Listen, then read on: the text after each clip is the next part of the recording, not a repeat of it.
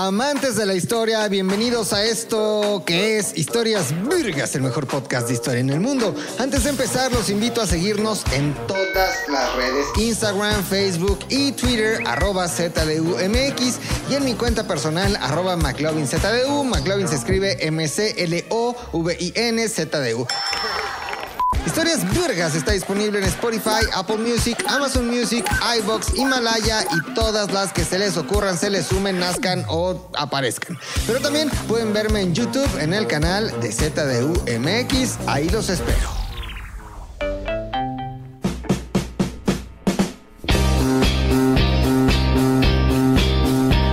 Bienvenidos a Historias Virgas, el mejor podcast de historia en el mundo. Yo soy McLovin. McLevin, M-C-L-V-I-N-Z-D-U. Son mis cuentas de Instagram y Twitter, McLovin Historias Virgas. En Facebook así me encuentran. Muy feliz de estar una semana más con ustedes compartiendo este chismecito histórico. Este momento de intimar históricamente en el que probablemente, históricamente probablemente me salió un verso sin esfuerzo. Mi querido Tony que hoy está detrás de las cámaras produciendo este programazo. Este, un lunes más en el que probablemente ustedes estén hasta la madre del fin de semana, estén crudos, cansados, sin energía. Pues para eso estoy yo aquí. Para darles un levantón, una inyección, no, no, penicilina no, penicilina histórica para que ustedes empiecen su semana de la mejor manera posible. Y oigan, estuve este, leyendo mucho estos días, estuve leyendo, estuve este, pues, recordando ¿no? grandes momentos de este país. Pasaba yo por un lugar y decía, mira, por aquí hay un seguro social. Pasaba yo por otro lugar, mira, aquí está la feria de Chapultepec. Pasaba yo por otro lugar y decía, mira, aquí hay una avenida que lleva su nombre. Pasaba yo por otro lugar y decía, mira, aquí está el ISTE. Pasaba yo por otro lugar y decía, mira, aquí hay este baches, ¿no? Pero eso nada tiene que ver. Dije, ¿a quién le debemos en gran medida? Pues muchas instituciones de las que hay en este país y a quién le debemos también en gran medida un impulso económico a este país. Y sin lugar a dudas, como ustedes lo pueden ver en el título, se lo debemos al presidente más guapo de esta nación. Al más guapo, un tipo con porte, un dandy, zapato de charol boleado, pinche traje chingón, camisa, corbata, presencia, pelazo, cuerpazo y actitud el señor. ¿Díaz Ordaz? No, ese estaba muy feo, Tony. Ah. Díaz Ordaz era muy feo, es el que tenía como cara de chango. Sí, pero recuerda que el que lo insultaba. Sí, güey, el que le faltaba el respeto. Acuérdense que hay una leyenda por ahí de un periódico que publicó. Nacieron este, unos changos en el zoológico de Chapultepec y el editor confundió la foto de Díaz Ordaz con la foto de los changos y le puso al encabezado de los changos la foto de Díaz Ordaz. Mandó cerrar el periódico, güey. El que le faltaba el respeto el que le hacía el sin respeto se iba directo al infierno político. Pero ese no es el caso de este presidente, fue uno que justamente fue antes que él. Estamos hablando de un periodo eh, presidencial entre 1958 y 1964. Me refiero al segundo presidente de este país que nació ya en el siglo XX. Basta de presidentes del siglo XIX, basta de caudillos. Vamos por el avance, por la diplomacia, por los de traje y corbata. Vamos, por Adolfo López Mateos. Adolfo López Mateos, una personalidad muy relevante para el país.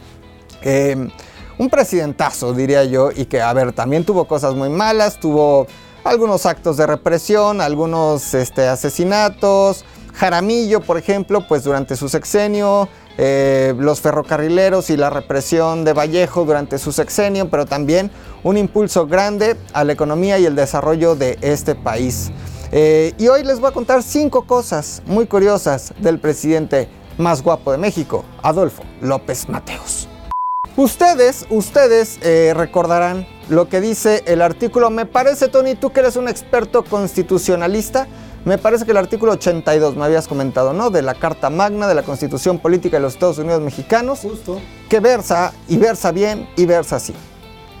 Solo puede ser presidente de este país aquella persona que haya nacido en este país y si no, te odiamos, vete lejos, no te queremos, fuchicaca. Fuchicaca. Eso versa el artículo 82. Tal vez no así exactamente, pero el artículo 82 sí establece que el presidente de este país tiene que nacer pues en este país, ¿no? Es, este, como querer ser jefe de manzana de la colonia Roma y vivir pues, en Azcapotzalco.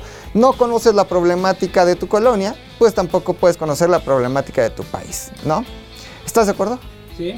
Estás seguro. muy de acuerdo. Sí. Totalmente, Si güey. no conoces la colonia, ¿cómo vas a ayudar? Exactamente, mi querido Tony. Entonces, pues si no eres de México, ¿cómo vas a ser presidente de México? Y es que el primer dato curioso, el dato curioso número uno del presidente más guapo de México, Adolfo López Mateos, es que no era mexicano. No era mexicano. Eh, la versión oficial dice que nació en este, ¿cómo se llama este lugar en el Estado de México? Atizapán, Atizapán de Zaragoza, que nació en Atizapunk, que era muy Atizapunk, que era chico del norte, que era chico del Edomex y que nació en Atizapán, Estado de México. Entonces era chico temido. Era el chico temido de Atizapán, exactamente, pero en realidad se rumora, no solo se rumora, hay documentos que avalan la eh, existencia, ¿no? el nacimiento de Adolfo López Mateos, nada más y nada menos que en Guatemala. La tierra que vio nacer a Rigoberta Menchú y a Ricardo Arjona, es probable que también haya visto nacer Adolfo López Mateos, que porque sus papás estaban por allá de vacaciones. Y aquí es donde se viene un desmadre, ¿no? Se viene un desmadre. La oposición evidentemente eh, empieza a meter documentos comprobando una, con un acta de nacimiento que él había nacido en Guatemala. Y Adolfo López Mateos dice, ey, ey, ey, ey, tranquilos, tranquilitos, y si voy, yo nací en Atizapán, Estado de México. A ver, tráete los documentos que la valen. ¿Cómo no? Traigo aquí mi acta de matrimonio que dice que nací en México. Traigo mi comprobante de estudios que dice que nací, perdón, aquí en Atizapán. Mi fe de bautismo, presentó una fe de bautismo en Zacatecas, lo bautizaron supuestamente en Zacatecas, pero diciendo, güey, mexicano soy. Presentó creo que hasta la cartilla de vacunación de su perro, comprobando que él había nacido en México. Sin embargo, nunca presentó el documento más importante para comprobar que eres mexicano, el acta de nacimiento. Empiezan a estudiar ahí en el Congreso, dicen, oye, esto no puede ser posible. Y al final dicen, güey, los documentos que está entregando el licenciado López Mateos no pueden comprobar su nacimiento en México. ¿Qué vamos a hacer al respecto? Se preguntan. Porque acuérdense que estamos hablando de una época de la dictadura perfecta, ¿no? De- del PNR que mutó al PRI y que al final, pues el presidente en turno y los poderosos decidían quién seguía, ¿no?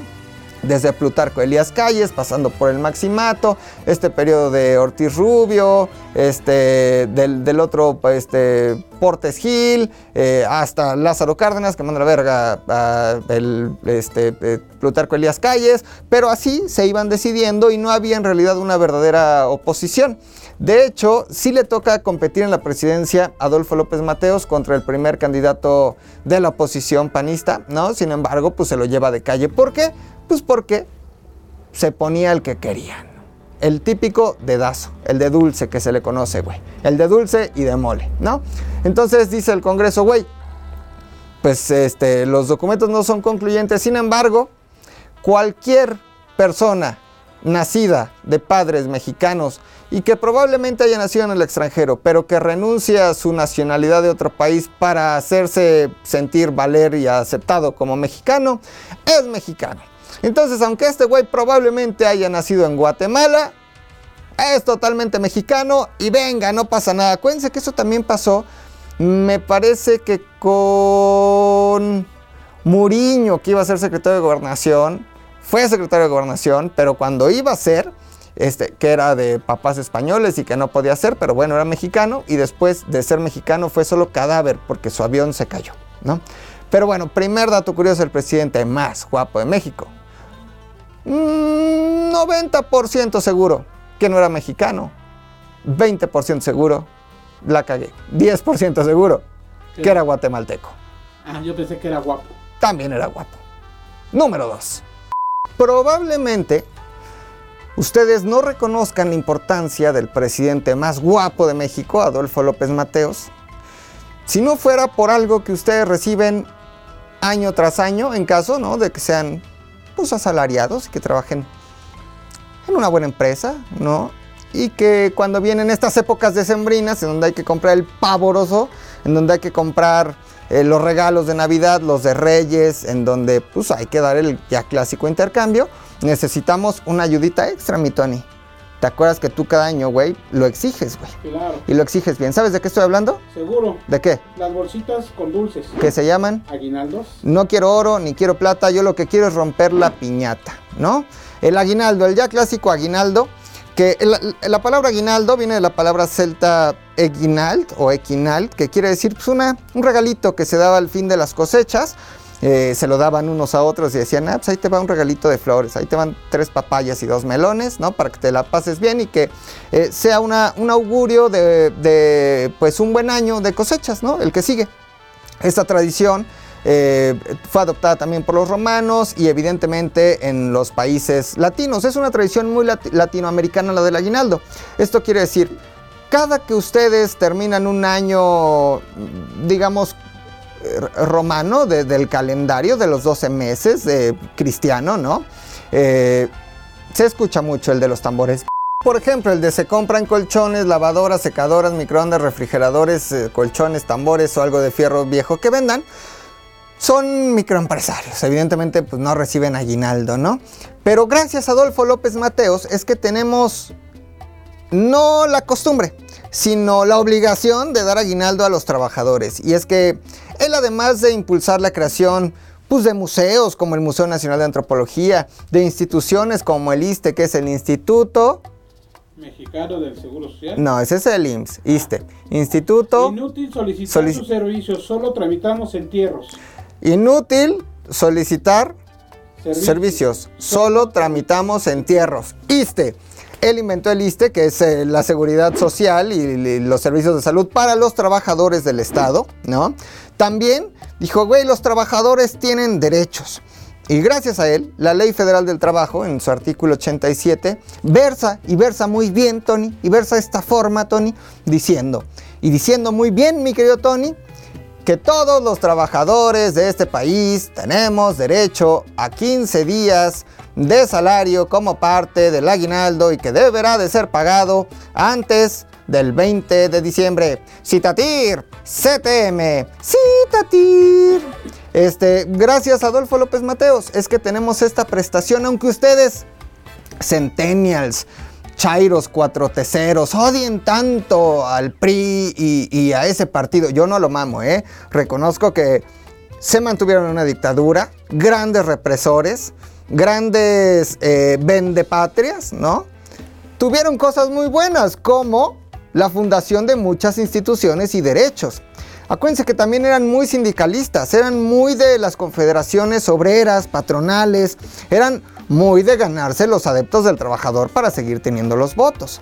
Una de estas acciones, y que hoy nos beneficia a muchos de nosotros, es este derecho a recibir 15 días de sueldo, de sueldo base me parece, no soy un experto en la Ley Federal del Trabajo, pero que sí en su artículo 87 establece la obligación del patrón de dar un aguinaldo eh, antes del 20 de diciembre para que el 21 ya te lo gastes pues, en caguamas, sidra Santa Claus y si no alcanza para el pavo, unos pollos rostizados de Lecaros.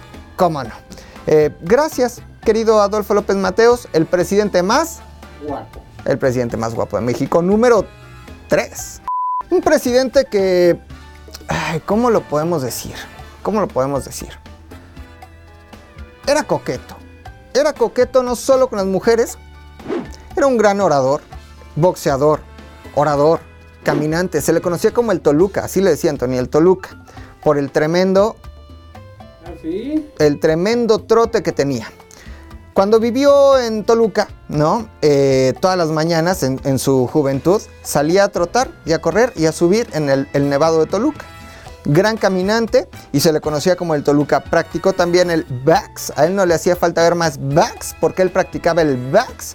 Eh, gran orador, un gran poeta, de una familia, digamos, bastante intelectual, eh, gran eh, Casanova, enamoraba a las mujeres con sus palabras y con su porte, y no solo enamoró a las mujeres, sino también enamoró a una nación.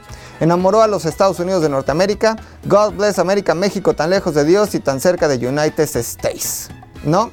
Hay un territorio, Tony, en Chihuahua, que se llama el Chamizal, que hoy es un parque, ahí el Chamizal. ¿Qué pasa con el chamizal? Pues que ustedes saben que la frontera norte de México está dividida por un río. El río, ¿El río Bravo? el río Bravo, por sus aguas bravas, cabrón. Tú cuando te quisiste pasar a los Estados Unidos a los 18 años, güey, casi te lleva el río. Sí, me dijeron. De mojado, pero casi a la tumba, güey. Este río Bravo, pues es agua viva. Y el agua busca su nivel. El río cambia de cauce. El pinche río se mueve, cabrón. Son las venas, las arterias y el sistema circulatorio de este mundo, ¿no? El río Bravo cambió de cauce y el chamizal quedó en la parte más gringa. Durante muchos años México y Estados Unidos estuvieron peleando este territorio, el chamizal, que de una manera sustancial no cambia nada. No, no por tener el chamizal íbamos a ser más ricos, hoy vamos a ser más prósperos, hoy vamos a ser una nación menos corrupta. No, sin embargo, a nivel pues de política exterior y también de política interior y de relaciones públicas, qué chingón recuperar el chamizal. Entonces el presidente más guapo de México, Adolf eh, López Matthews, se puso a hablar, ¿no? Con el que en ese momento era presidente de los Estados Unidos, Lyndon B. Johnson. Y se puso a discutir, ¿no? Lyndon B. Johnson fue el que fue presidente después de que asesinaron a Tony? Kennedy. A John F. Kennedy, exactamente. Después vino Lyndon, que estaba Lyndon, y B. Johnson. Y se puso a platicar y dijo, oh, my dear eh, Lyndon, este, en, así se lo dijo porque también hablaba inglés. eh, ¿Qué pedo que nos regresas el chamizal? Y ahí muere, nos llevamos bien todos y todos chingones.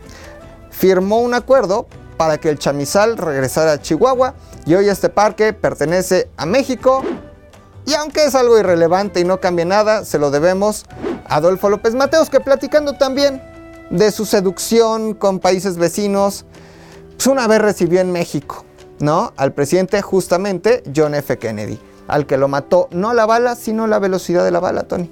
Claro. Estudios científicos lo demuestran. Tirador solitario, segundo tirador, teorías de la conspiración, pero ese no es el tema de este Historias Virgas, el mejor podcast de historia en el mundo, sino que dice la anécdota también que invita a México a John F. Kennedy y su esposa, de bastantes buenos cachetes, Tony, en ese momento, este, que se llamaba, este, ¿cómo se llamaba? Este, la señora Kennedy, ¿no? Este, ¿cómo se llamaba? ¿Cómo se llamaba? ¿Cómo se llame? La señora Kennedy, que estaba bastante guapa, ¿no? John F. Kennedy también era un Casanova. John F. Kennedy decía, le preguntaron una vez, ¿cómo puede usted, cómo le hace para que no remuerda la conciencia por ser un infiel? Y dijo, es que lo que necesitas para ser, inf- ser infiel es no tener escrúpulos y no sentirte mal por serlo. Un presidente guapetón, la neta también andaba con Marilyn Monroe. Happy birthday, Mr. President. La que se le subía la falda, ya sabes. Este, entonces viene con su esposa Kennedy, con la señora Kennedy a México, ¿no? Y lo recibe el presidente López Mateos. Y está la reunión diplomática. Y le dice eh, John F. Kennedy Adolfo López Mateos, oh, Mr. President, what a nice watch. I really like your watch. Eh, o sea, qué bonito su reloj, ¿no? Qué bonito, qué bonito su reloj. López Mateos ve su reloj y dice, pues un reloj caro, pues un reloj lujoso. Se desprende del reloj, mi querido Tony, y se lo da al presidente Kennedy de regalo. El presidente Kennedy, evidentemente, recibe el gesto, se pone el reloj, se lo voltea a ver y dice: Se me ve muy bien, ¿no? O sea, it looks so fucking good, ¿no? Voltea a ver el reloj y el presidente López Mateos, astuto y seductor como era, voltea a ver al presidente Kennedy y le dice: Qué bonita está su esposa. Chan, chan, chan. ¿Qué quería? Que le dijera Kennedy, ahí tiene usted por el favor del reloj. Acto seguido, el presidente Kennedy se quita el reloj y se lo regresa al presidente Adolfo López Mateos. Un güey guapo, cabrón. El presidente más, Más guapo. más guapo de México. Número 4. Que la paz sea con todos ustedes. También fue algo que dijo, también se contesta y con tu espíritu. Eso es lo que iba a decir. Que la, a ver, vamos a volverlo a hacer. Que la paz sea con todos ustedes. Y con tu espíritu. Podemos ir en paz. Esta misa ha terminado. Demos gracias al Señor. Alabado sea el Señor. Eh, y alabado también sea Adolfo López Mateos. ¿Por qué? Era un hombre de paz. No era un hombre de paz. A ver. Sí, durante su gobierno reprimió a los trabajadores del ferrocarril, ¿no? Que exigían mejores condiciones laborales. Con Demetrio y medio, ¿no? No, Demetrio Vallejo, ese fue un chistorete, chistín chistorete, con Demetrio Vallejo y varios trabajadores ferrocarrileros que fueron eh, encarcelados, ¿no? Reprimió también a la izquierda, de alguna forma, a la izquierda más aguerrida o guerrillera, ¿no? Estamos hablando de los estados de Morelos y Guerrero, con Rubén Jaramillo y con Genaro Vázquez. Eh, dos, si ustedes no saben quiénes son, pues fueron dos, digamos, subcomandantes Marcos antes de que existiera el subcomandante Marcos, ¿no? Ellos peleaban la guerrilla desde Morelos y Guerrero y buscaban evidentemente mejores condiciones sociales para los suyos. Se finí en el periodo presidencial de Adolfo López Mateos, que justamente fue del 58 al 64. Este, ¿A quién más reprimió? David Alfaro Siqueiros, a la cárcel en tiempos de Adolfo López Mateos, güey. Es decir, tuvo también mano dura, ¿no? Pero así como tuvo mano dura, dijo, a ver, ¿qué está pasando en el mundo? Y en el mundo, acuérdense amiguitos, que existió algo que se llamó la crisis de los misiles. En ese momento el mundo estaba dividido en dos grandes bloques económicos. El soviético, ¿no? Estaba la URSS a todo lo que daba, y el capitalismo con los Estados Unidos. Y principalmente estos dos grandes bloques de poder, Estados Unidos contra la URSS, amenazándose debido a muerte. Con que apretaran el botone, salía el misile con el arma nuclear y todos hubiéramos muerto. No todos, yo no nacía todavía, pero gran parte del mundo hubiera desaparecido. Como parte de esta tensión que existió durante la Guerra Fría, eh, pues la URSS se pone de acuerdo con Cuba, en donde ya había triunfado la revolución y en donde Fidel Castro ya era el comandante de, este, la, Cuba, ¿no? Y este, pues se ponen de acuerdo para poner unos misiles en Cuba apuntando hacia los Estados Unidos. Días de tensión en los que se hablaban por teléfono este, el presidente de la URSS con el presidente gringo, se amenazaban, hubo mucha tensión. Hubo probablemente han sido los momentos más tensos en este país después del enfrentamiento entre Alfredo Adame y, el Carlos Trejo, ¿no? Carlos ah, Trejo, Carlos. Trejo, este, entre Purificación Carpinteiro y Claudia Sheinbaum, cuando le decía, tú no sabes lo que es más, vamos a ver. Háblame, de, háblame del Internet de las cosas. ¿Sabes para qué sirve? ¿Sabes cómo lo puedes aplicar? Dime, contéstame. Momentos muy, muy tensos que ha vivido el, el mundo, ¿no? Es otro momento muy tenso del que me acordé, perdón, güey. El gallinazo, cabrón. El gallinazo cuando Mario Besares hace un oso público y se le cae lo que parece ser una bolsita de... Harina para los hotcakes. Harina para hotcakes. Vamos a ver. ¡Suelo! ¡Suelo! ¡Suelo!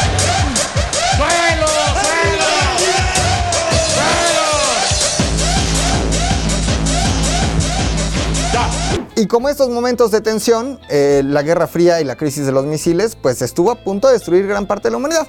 Adolfo López Mateos, que era un hombre pues que buscaba la paz, además de ser guapo. Tony era muy guapo, cabrón. Dice, a ver, necesitamos que mínimo en la región no haya armas nucleares. ¿Qué vamos a hacer?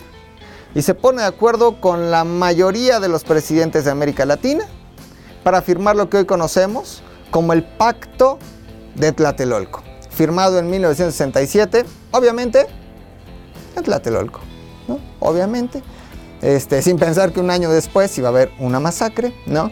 Pero en 1967 se pone eh, de acuerdo, es, digamos, ya no bajo su, su presidencia, pero es parte importante para que se firme este pacto el pacto de, de, Tlatelolco. Acuérdense que él salió de la presidencia en 1964, pero seguía siendo una personalidad políticamente relevante para este país y para la diplomacia mexicana.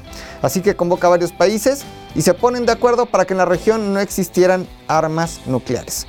Para que Argentina no tuviera armas nucleares con chistorra y chimichurri y bife y vacío. Para que en Brasil no existieran armas nucleares con caipiriñas, bundas este, y samba, ¿no? Y el Cristo Corcovado. Y para que México no tuviera tampoco armas nucleares y de esta forma tener una convivencia sana en la región y menos tensión eh, de la guerra en, el mundo y en general. Gracias Adolfo López Mateos, América Latina no tiene armas nucleares. ¿Qué otras cosas importantes hizo Adolfo López Mateos en pro? Pues de la diversión, de la recreación, de la buena onda. ¿Tú lo sabes, Tony? Así es. La feria La feria de Chapultepec. de Cepillín, de Chapultepec, güey, de Chapultetrepas, ¿no? Chapultepec, durante mucho tiempo conocido también como el Cerro de los Chapulines, ¿no? Es lo que significa Chapultepec, o de los Pepitos Grillos, este, vio grandes cosas, vio grandes cosas, vio eh, la invasión norteamericana, en donde los niños héroes, eh, este, que es que uno de ellos, Juan Escutia, se enredó en la bandera y se mató. Sí, era el colegio militar, ¿no? Pero no está comprobado que solo fueran ellos, ¿no? Y que lo de Juan Escutia haya sido verdad.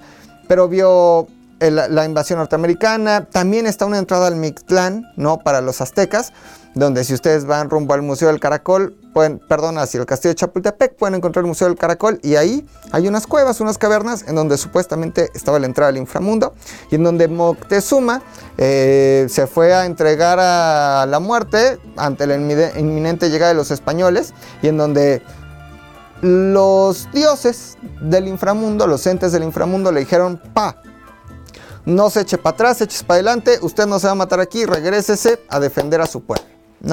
Chapultepec también ha visto grandes cosas como el show de payasitos que se ponen por ahí, el lago de los cisnes, tortas de milanesa que desde mi punto de vista son de caballo, güey, porque la milanesa es muy dulce y muy corriosa. Eh, burbujitas, botargas, eh, osito panda, togui, todo eso, ¿no? Pero Chapultepec también fue clave porque en 1907 el presidente Porfirio Díaz mandó construir en lo que es la Secretaría de Salud y también el paradero de camiones de Chapultepec, mandó construir el Parque Luna. Todavía hay una taquería por ahí, mi querido Tony, que se llama Parque Luna. El Parque Luna, que está ahí en el paradero. Ahí hay de suadero y de todo. Campechanos, tripa, eh, cabeza y de esos eh, te metes dos, ¿no, Tony? Más o menos con una Coca-Cola, güey. Este, ahí se construyó la primer feria, parque de atracciones en México, que era el Parque Luna.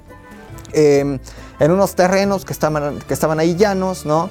De la colonia Juárez y la colonia San Miguel Chapultepec, que todavía no estaban tan conectados con el centro. Hoy pensamos en este lugar y es evidentemente pues, lo más céntrico de la Ciudad de México. En ese momento no lo era tanto. Ya había una montañita rusa, había show de magos, había freaks, ¿no? Que la mujer peluda, que la mujer que por desobedecer a sus papás se convirtió en cocodrilo, que la mujer más chica del mundo, varias cosas así. Había también una pista para patinar, un pues avance importantísimo para principios del siglo XX y donde la entrada costaba un peso y diría lagrimita, Tony. Qué barato. Exactamente, qué barato, decía Lagrimita y Costel, ¿no? Lagrimita y Costecho. El consomé costecho, ese es muy rico, Tony. Cuando estás crudo, un consomé costecho. Entonces, eh, ahí solo podía ir la élite porfirista, vino la revolución y terminó por pues, desaparecer el Parque Luna. Sin embargo, la ciudad tiene memoria. La ciudad, las calles, las zonas tienen memoria. Y el presidente Adolfo López Mateos, el presidente más guapo de México, dijo, si aquí ya había una feria, que era la feria del Parque Luna, ¿por qué no mandamos a hacer otro parque de atracciones para que los capitalinos vengan y se diviertan a lo grande y disfruten? Este, lo consultó con este regente Uruchurtu, ¿recuerdas? P. Uruchurtu, Sí. ¿no? Güey, pues vamos a armar la feria. 13 atracciones, montaña rusa, este, el ratón loco fue de los primeros, la casa de los sustos. El martillo. El martillo fue de los primeros que hubo, güey. Innovación en 1964 en México. El carrusel. El carrusel, güey. Neta, la casa de los sustos, te subías como a unas góndolas y te llevaba, güey. ¿No? Así. Todavía no existía ni Chucky, ni el exorcista, ni este, este, este tipo de sustos, ¿no? Pero tenías ahí la casa como de los sustos. Vaya, era una innovación completa y se llamaba Los Juegos Mecánicos de Chapultepec. Gracias al presidente Adolfo López Mateos. Generaciones, amigos. Generaciones. Desde el 64, pasando por los 70. Los alocadísimos 70, Tony. Puro Setentoni. setentoni. Tú, por ejemplo, que bailabas música disco como John Travolta lo hacía y Olivia Newton-John. En los 80, güey, con la avanzada este, española y la movida y este pedo de los caifanes y el rock en tu idioma, flans y menudo, Menudo. ¿no? Generaciones ochenteras, noventeras, güey, que vieron, pues, güey, el nacimiento de alcanzar una estrella y, y Ricky Martin, Magneto, Menudo, perdón, Magneto, Maná y, Jeans, güey. 2000 cabrón. ¿no? Que eh, vieron lo de las Torres Gemelas y lo de todo este pedo. 2020, cabrón. Ah, no, ya no, no tanto porque pues, hubo un accidente, güey. Hubo un accidente en un juego que creo que no le echaron aceite suficiente. Y pues lamentablemente un- hubo una gran tragedia, güey. Pero gracias a él, generaciones vivimos y disfrutamos tardes increíbles, pintas, fajes, Chapultetrepo. Chapultetrepo, güey, se le conocía ahí en la segunda sección de Chapultepec. Gracias a Adolfo López Mateos, en donde por cierto también en Chapultepec mandó construir mi lugar favorito y mi parque de recreaciones favorito, que es el Museo Nacional de Antropología e Historia, cabrón. Una cosa hermosa, Tony. Entras, las fuentes... No, no mames. ¿Para qué te cuento? Gracias, gracias al presidente más guapo de México, Adolfo López Mateos, número 5. En México, Tony, hubo un momento en donde sí nos alcanzaba el dinero. No como hoy que hay inflación del 6 y no sé cuánto por ciento, güey. Quieres ir a comprar un kilo de frijol, ya no te alcanza, ya no nos alcanza para nada, todo está carísimo, la gasolina no ha bajado, pero hubo momentos de bonanza. En el llamado desarrollo estabilizador, que justamente lo que pretendía era estabilizar el desarrollo. ¿no? O sea, a grandes rasgos, pues que fuéramos creciendo con medida, ¿no? Sin que se generara mayor inflación ni mayor deuda, que fuéramos creciendo. Lo que conocemos como el Mexican Miracle o el llamado milagro mexicano, producto directo de la Segunda Guerra Mundial. Durante la Segunda Guerra Mundial, contrario a lo que muchos creemos, México tuvo una participación súper relevante con la venta de materias primas, petróleo, el Escuadrón 201. De hecho, desfilamos en, el desfile de la victoria, ¿no? El Escuadrón 201, tuvimos una participación activa, pero todas las ventas que se generaron durante la Segunda Guerra Mundial, que terminó en el 45, tardaron varios años en ser liquidadas, ¿no? Seguíamos recibiendo dinero de distintos países, empresas extranjeras que habían comprado nuestros productos. Este milagro mexicano permitió el desarrollo institucional de gran parte del país. Vías férreas, telecomunicaciones, hospitales, zonas este, habitacionales. El desarrollo estabilizador o milagro mexicano fue una parte muy importante para este país que actualmente conocemos y cómo lo conocemos, ¿no? El milagro mexicano le tocó también evidentemente a Adolfo López Mateos. Sin embargo, tuvo un momento en donde pues la balanza económica no estaba tan bien, es decir, había un desajuste porque comprábamos más al exterior productos y servicios de lo que vendíamos y éramos capaces de eh, producir para el consumo interno, ¿no? Entonces se juntó ahí con su gente y dijo, ¿qué podemos hacer? ¿Qué podemos hacer? Y la solución fue sencilla, nacionalizar la industria eléctrica, ¿ok? La nacionalización es contraria a la privatización. La privatización significa que las empresas del Estado se convierten en privadas, es decir, que un empresario con bastante dinero puede adquirirlas. Por ejemplo, Teléfonos de México era una empresa del Estado. ¿Ok?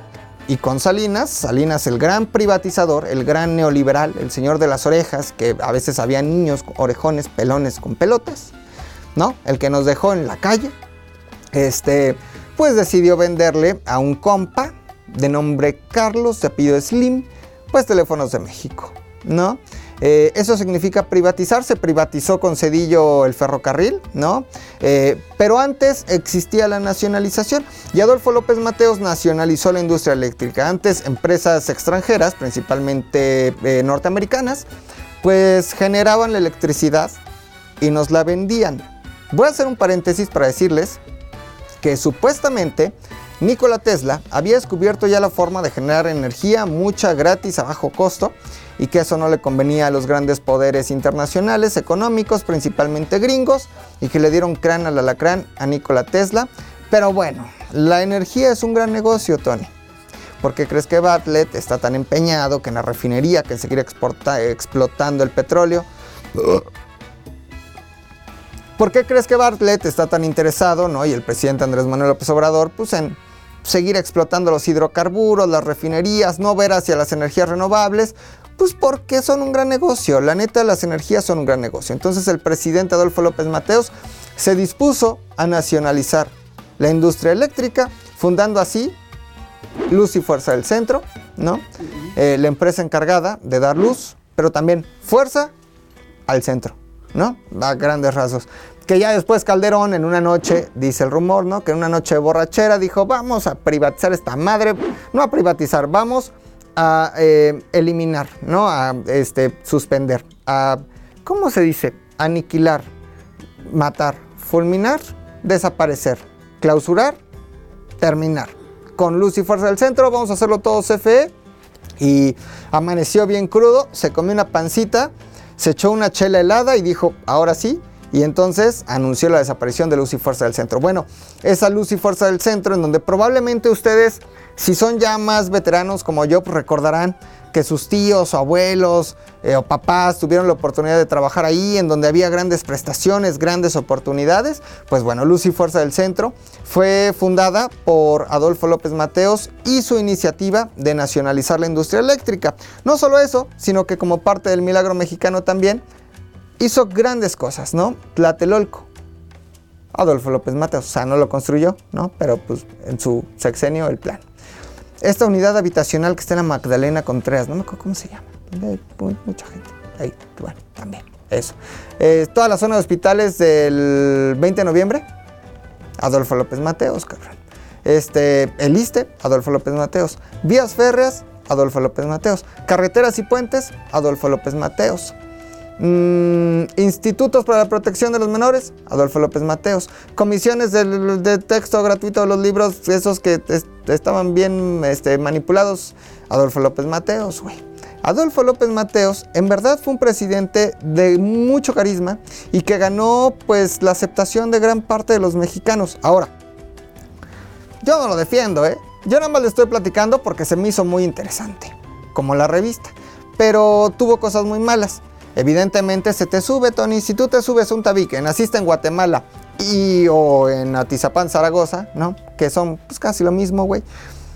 Y de repente eres presidente, ¿no? Ya estuviste con la lucha vasconcelista, este, fuiste protegido de Isidro Favela, el que tiene una avenida allá por la Aragón en la Gustavo Madero, güey, donde está el templo mormón, y ya platicaremos de los mormones. Eh, se te sube. Te haces presidente, se te sube, cabrón.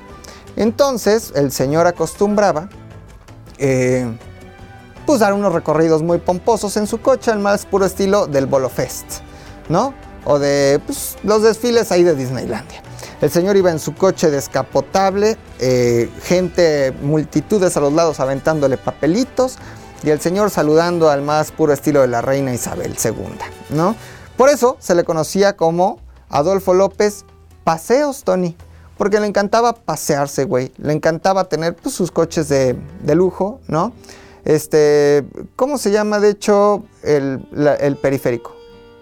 Boulevard Adolfo López Mateos. Boulevard Adolfo López Mateos, porque al señor, pues vaya, fue en su sexenio, ¿no? Que, que se pensó en esta obra, pero también le gustaba pues, darse ahí dos, tres arrancones eh, con sus coches que tenía en el, y se lo cerraban, el periférico. Es decir, tuvo desplantes también de grandeza, eh, pero al final fue un presidente muy querido y que desde mi punto de vista hizo grandes cosas por este país.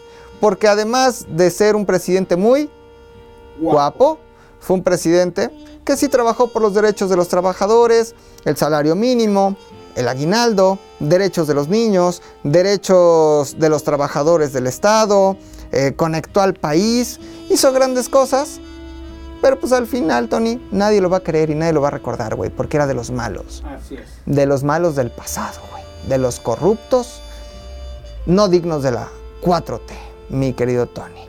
Neoliberal. Neoliberal. No, fíjate que no fue tan neoliberal. No, Salinas sí, Cedillo sí, Fox sí, Calderón sí, Peña Nieto sí.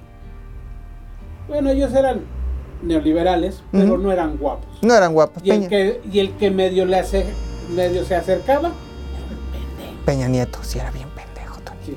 Bien pendejo. Pero guapo, güey. Pues. Guapo. Guapo.